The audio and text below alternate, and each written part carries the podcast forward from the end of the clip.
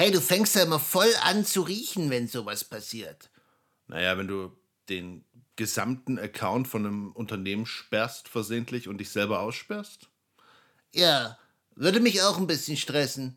Aber hast es ja am Ende hingekriegt und jetzt äh, geh mal duschen, bevor wir hier weitermachen.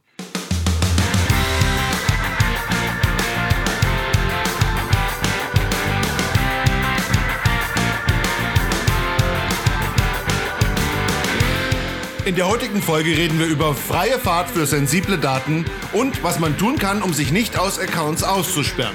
Das ist der Infosec Podcast mit Sebastian und Eddie dem Infosec Frosch. Da ba ba ba. Da da ba da.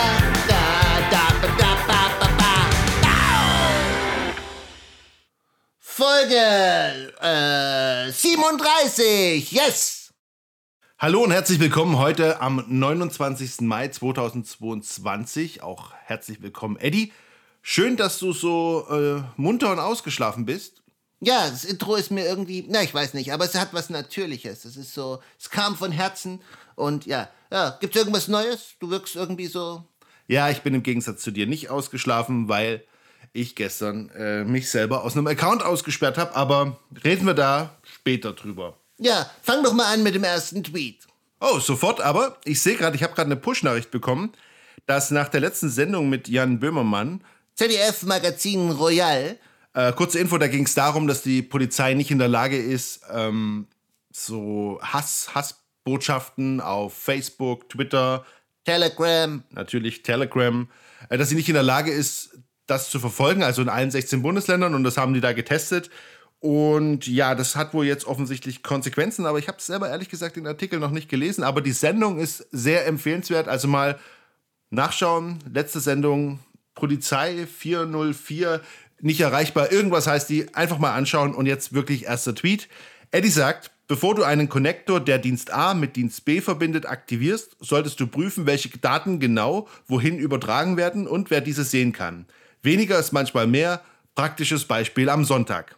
Als ich den Tweet geschrieben habe, war mir noch nicht klar, dass mir diese Woche noch so viele praktische Beispiele dazu begegnen werden. Also mal kurz, kurz um da mal ein bisschen einzuleiten.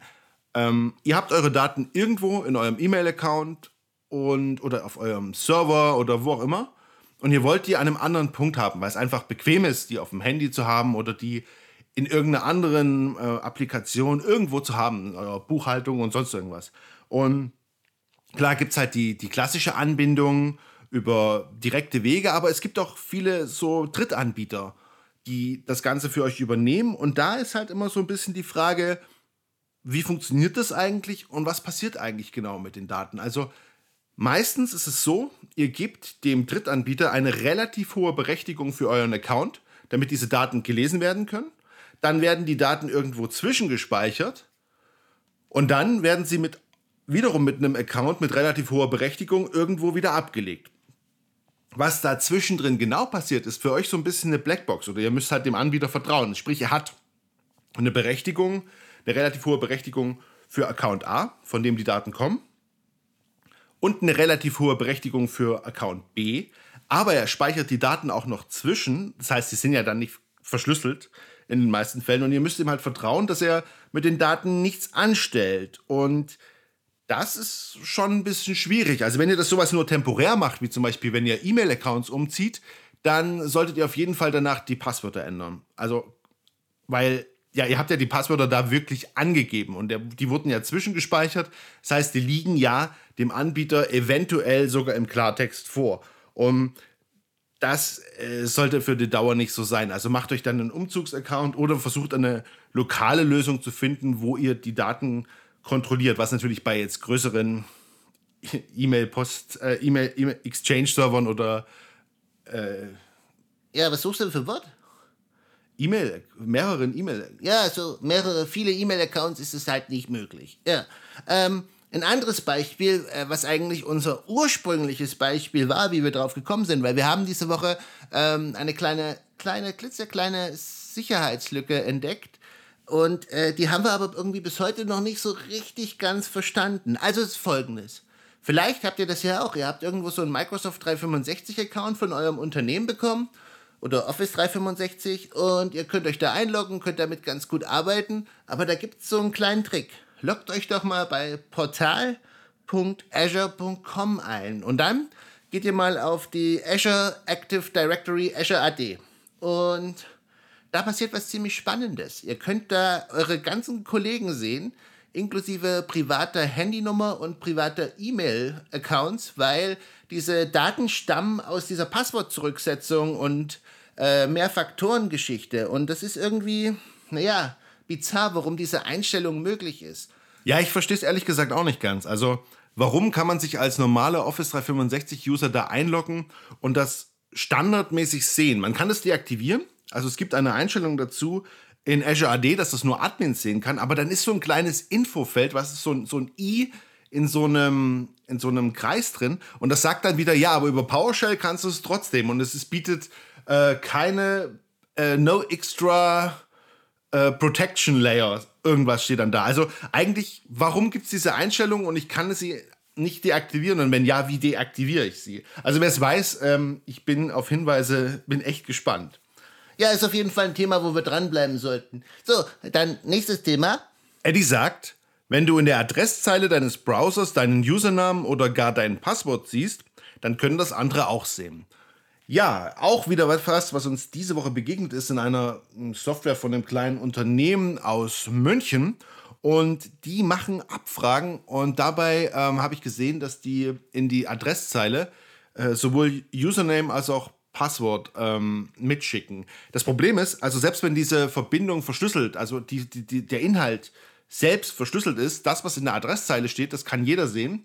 Und mit jedem meine ich vor allem, das landet in Logfiles. Also sprich, es landet auf den Logfiles der Webserver, auf irgendwelchen äh, Firewalls, alles Mögliche, was dazwischen drin eure Daten da verarbeitet, da landet dieses Passwort. Und da ist jetzt auch wieder das Problem, ja, wenn das Passwort jetzt irgendwo ähm, nochmal verwendet wird oder wenn es vielleicht ähm, federated ist, also sprich, dass dieses Passwort an mehreren Accounts geht, das habt ihr ja auch oft in, in Unternehmen und ist ja eigentlich ganz praktisch, dann ist dieses Passwort da quasi ja ziemlich wertlos, weil es ja in den Logfiles steht. Also, wenn ihr sowas seht, ähm, achtet drauf und ja, Vorsicht ist geboten.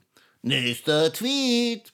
Ja, genau, der passt sogar ziemlich gut ran. Eddie sagt, wenn du dein Windows-Passwort schon lange nicht mehr geändert hast, weil du spontan nicht weißt, wie das nochmal geht, dann drücke jetzt Steuerung, Alt und Entfernen.